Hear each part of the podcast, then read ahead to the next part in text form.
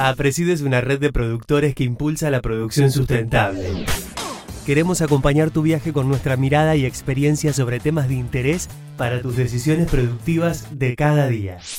REM APRESID es la red de manejo de plagas con toda la información sobre malezas, insectos y enfermedades.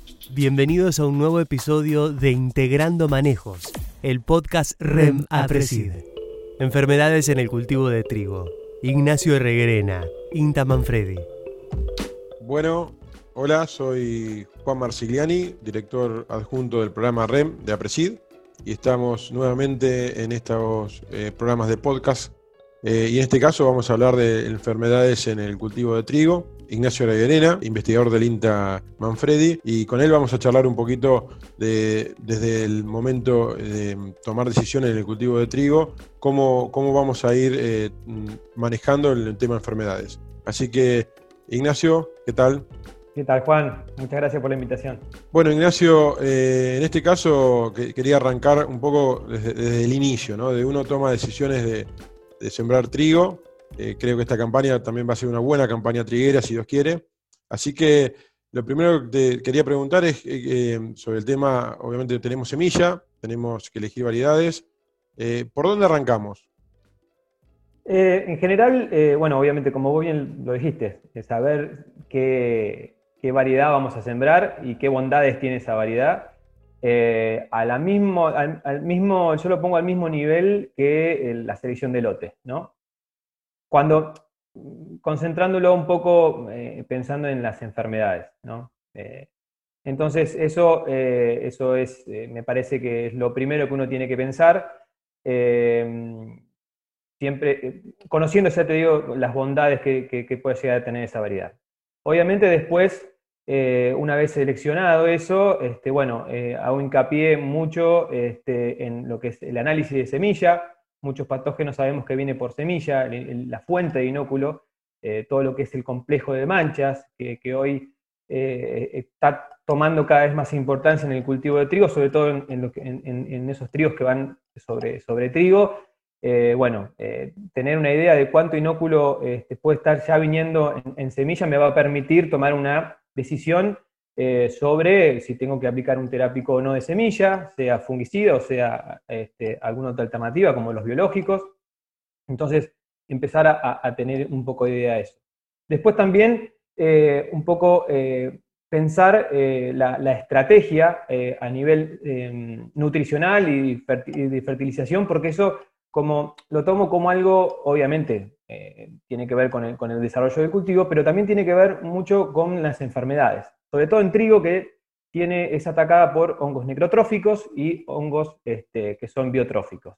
¿En qué, me refiero a esto? Es la nutrición tiene que ser balanceada porque excesos o eh, eh, falta de nitrógeno muchas veces em, favorece a, cierto grupo de patógenos, el exceso favorece un poco a, las rollas y la falta de nitrógeno eh, a los organismos necrotróficos. Entonces, uno también tiene que pensar un poco en, la estrategia de, nutrición y fertilización eh, como algo complementario en el manejo de las enfermedades.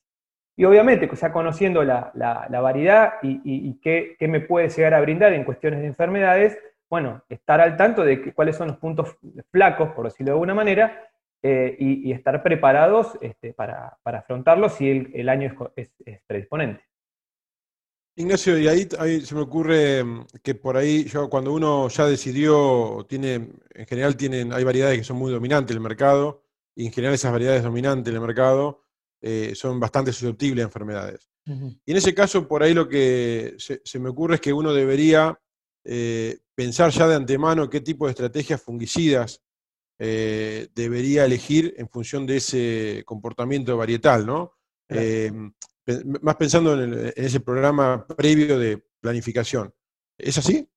Sí, eh, mirá, lamentablemente, y es una, yo lo, entre comillas, una picardía, este, teniendo tantas variedades este, disponibles en, lo que es el trigo, si hacemos una, comparación con cebada, que tenemos 10 variedades comerciales, en trigo tenemos una paleta mucho más amplia, este, bueno, eh, ahí, ahí un poco eh, juega el tema, la implementación de, esa genética este, que, nos brinda un plus en, las cuestiones de enfermedades y también un poco la disponibilidad de semillas. Eso suele ser muchas veces un poco también la limitante ¿no? para, utilizar este, esas variedades de buen comportamiento.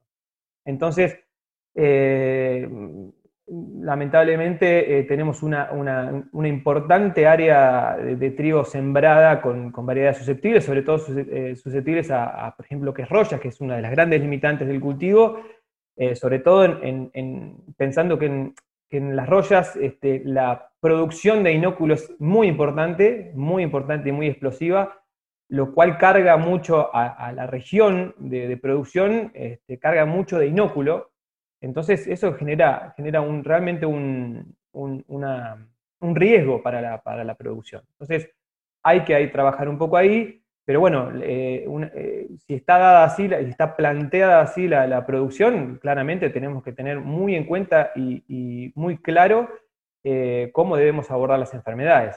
obviamente desde el monitoreo y cuáles son los criterios a, tomar en cuenta para aplicar un fungicida.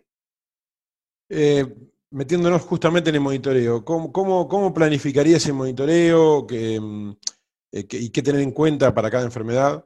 Bien, eh, yo digo, bueno, las, costumbres, este, hace mucho tiempo, este, estábamos muy acostumbrados a ir recién casi en encañazón al trigo, este, y hoy, bueno, nos ha pasado de ser un cultivo extensivo a intensivo, por decirlo de una manera, porque tenemos que ir cada vez más temprano al campo, porque las enfermedades empiezan a, apretar, entre comillas, este, desde más temprano. Entonces, eh, sobre todo pensando en que son todos este, mm, organismos y enfermedades policíclicas que, generan mucho inóculo, que generan varios ciclos de producción de inóculo en el cultivo, eh, no las podemos, no podemos llegar tarde, porque no hay fungicida que los pare. Entonces, este, el, monitoreo tiene que ser asiduo desde estadios tempranos, sobre todo pensando hoy eh, en roya amarilla, que hace unos 4 o 5 años ya es una, la limitante o, la limitante más importante eh, en Argentina, así como lo es en el mundo. Eh, entonces, que es la enfermedad que primero llega por una cuestión de, condiciones predisponentes y de temperatura, sobre todo.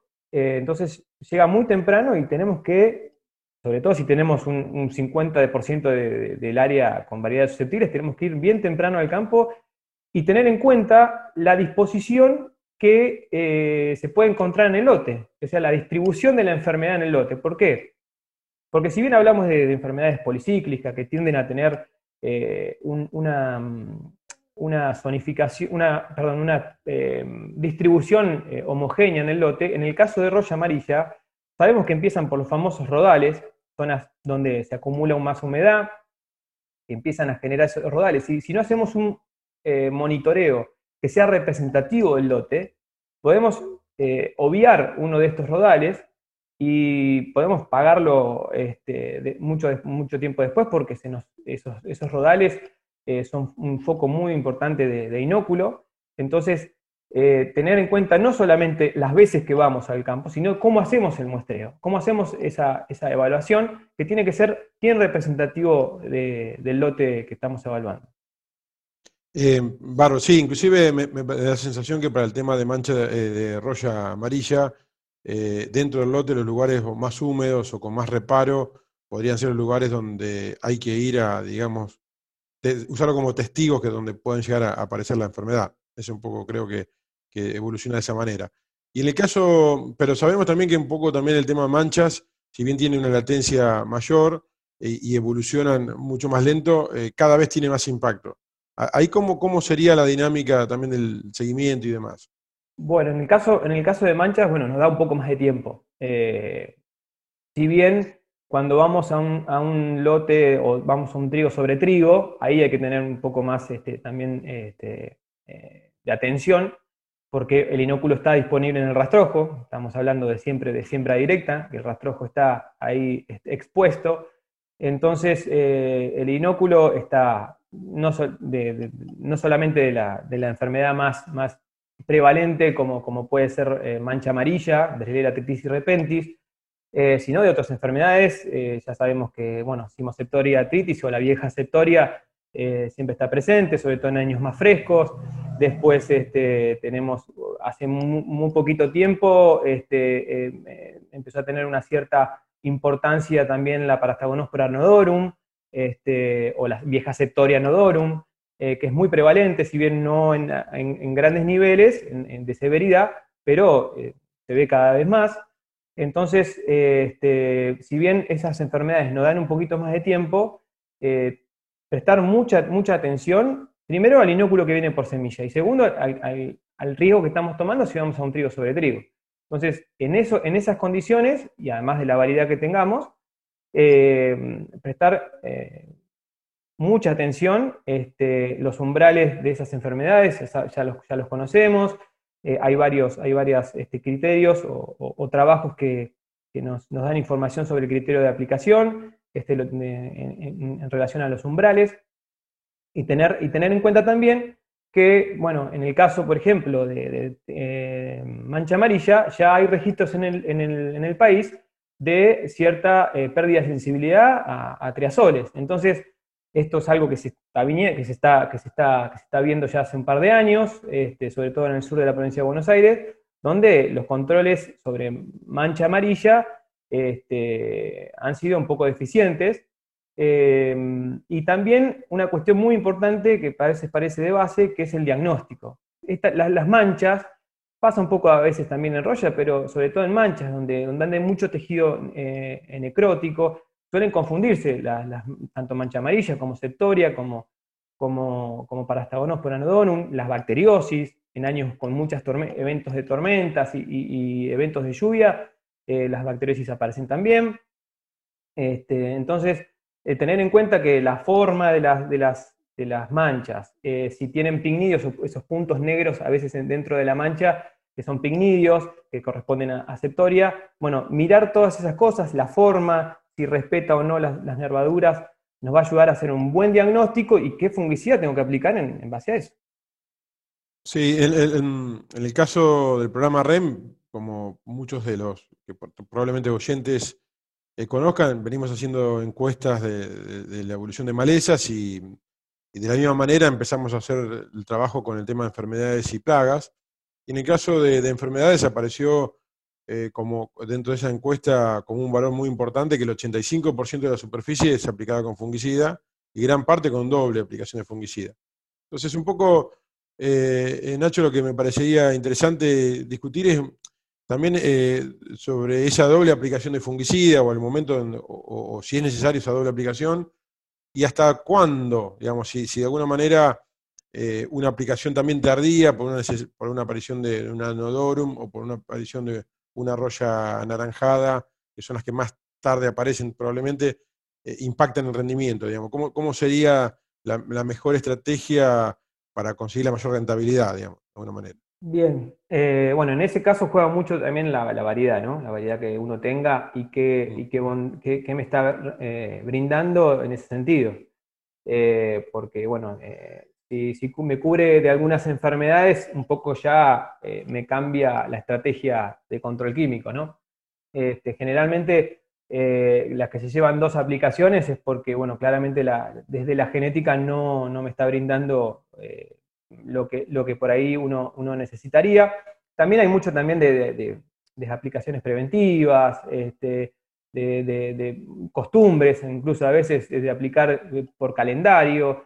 Y muchas veces el aplicar por calendario, eh, en cuestiones prácticas eh, o, em, de, logística, eh, suele ser bueno, lo que pasa que a veces no, tiene, no se condice mucho con, la epidemiología de la enfermedad y en qué momento tengo que, entrar al lote. Entonces, eh, muchas veces, este, por eso entramos en, a veces dos aplicaciones, este, o a veces también pasa porque llegamos tarde este, a una, en, el monitoreo, entonces, eh, si nosotros agarramos, perdón, este, aplicamos sobre, una, sobre un patógeno que ya está totalmente establecido, generando mucho inóculo, y seguramente el fungicida no puede hacer este, milagros, por decirlo de alguna manera. Entonces, con estas enfermedades este, que son policíclicas la mayoría, y vamos a tener, no nos va a alcanzar la residualidad de, los productos, por más que a veces usemos las carboxamidas, que son por ahí los, ingredientes activos que más este, residualidad eh, aportan, pero a veces nos quedamos cortos igual, ¿no? Entonces, eh, un poco juegan todas esas variables. Entonces, realmente tener en cuenta qué, me brinda la variedad este, y si tiene cierto comportamiento, uno lo puede esperar un poco más. Sabemos que la variedad este, y no avanzan este, demasiado la signología o la sintomatología. Eh, bueno, pero eh, saber que, desde la variedad ya nos puede indicar mucho de lo que nosotros podemos hacer después con los fungicidas.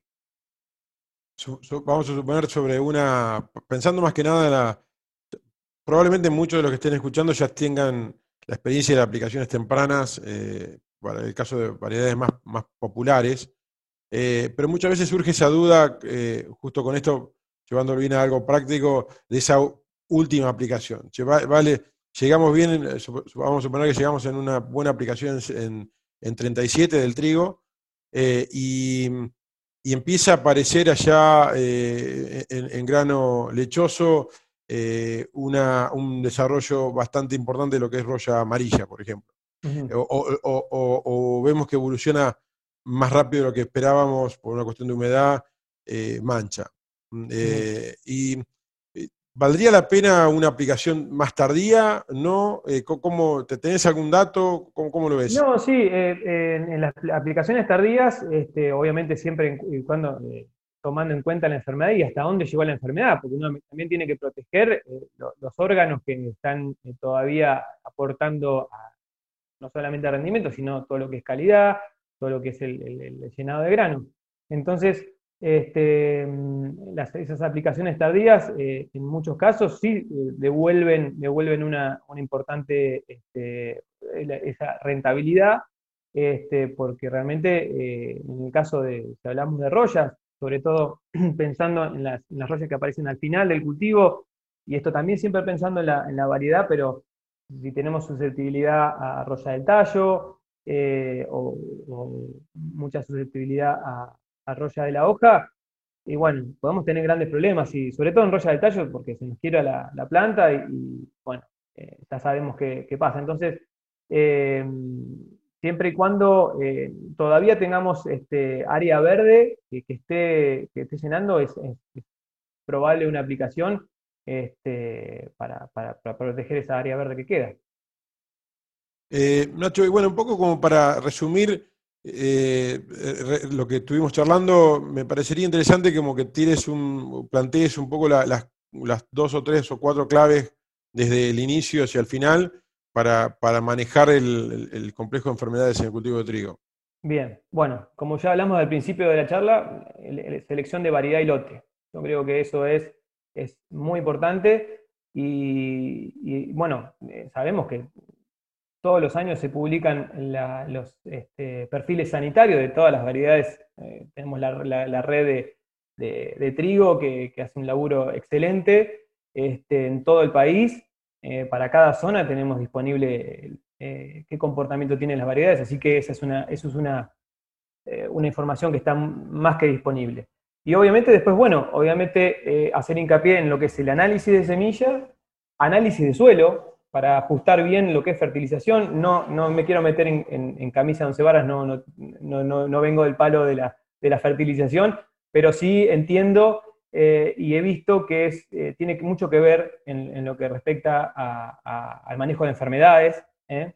Este, así que bueno, tener ajustado también la, estrategia de, de, nutrición es importante y el monitoreo. Yo creo que hoy el monitoreo es crucial de ir de, estadios tempranos, este, porque bueno, una, una, si se nos escapa una, de estas enfermedades, realmente es después es apagar un incendio, así que eh, yo creo que es crucial eh, el monitoreo y el monitoreo en relación, hacerlo en relación, no solamente saber qué, nivel de enfermedad hay, sino también eh, evaluarlo de la manera o de la manera que nos piden los criterios publicados de aplicación de fungicida, porque eh, si yo evalúo la incidencia de una manera pero y la severidad eh, en, relación a una cuestión este, sin, sin respetar eh, las escalas ya publicadas, yo no lo puedo extrapolar después para, tomar una decisión usando, no sé, la tabla, por ejemplo, de, Marcelo Carmona. si no mido como Marcelo Carmona lo pide en el protocolo, no, no, no, es, no es extrapolable, no es aplicable eh, el criterio de umbrales, por ejemplo. Entonces uno tiene que tener en cuenta no solamente cómo hace el monitoreo, cuán representativo es, sino también de cómo evaluar. Si, tomo hojas, y qué estrato tomo. Esto, eso es importante también porque la decisión tiene que ver con eso y el éxito de esa decisión tiene que ver con eso también. Entonces, sí, yo veo que, digo, hace 10 años atrás teníamos como una especie estandarizada, eh, un monitoreo más estandarizado donde la incidencia correlacionaba bastante bien, eh, tanto la roya amarilla como las nuevas manchas, digamos, de alguna manera rompieron esa relación de incidencia solamente con, y la severidad ya tiene un impacto más importante, muchas veces encontramos incidencias similares, pero severidad es totalmente distinta. Eh, así que imagino que es muy importante lo que decís de que, hay, como que mm, eh, reajustar el monitoreo claramente, Sí, sí, totalmente, totalmente bueno, un poco lo hablábamos hoy más temprano, este, del hecho de, bueno, saber qué, disposición toman las enfermedades en, el cultivo. En general son todas, este, de, la disposición en el lote son bastante homogéneas o generalizadas, pero bueno, en el caso de roya amarilla no lo es. Entonces, eso ya nos cambia un poco cómo, cómo encarar un lote. Y después, obviamente, que si yo quiero utilizar el criterio de umbrales, tengo que evaluar el lote eh, en lo que me, indica el criterio de umbrales, porque si no, no lo puedo extrapolar y no puedo, no puedo implementarlo. Así que, bueno, Nacho, me parece que, pudimos charlar, eh, recorrimos un poco todo el, tema del manejo integrado, digamos, de alguna manera, de enfermedades de trigo. Así que te agradecemos y bueno, probablemente charlemos en algún otro momento. Dale, Juan, muchísimas gracias eh, a vos y a todo el equipo por la, por la invitación. Gracias. Las siguientes empresas sponsors son parte de la REM. Bayer, Corteva AgriScience, FMC, Summit Agro, Sumitomo Chemical, Singenta, UPL, Rizobacter, PLA. Los esperamos en el próximo episodio de Podcast REM, Integrando Manejos.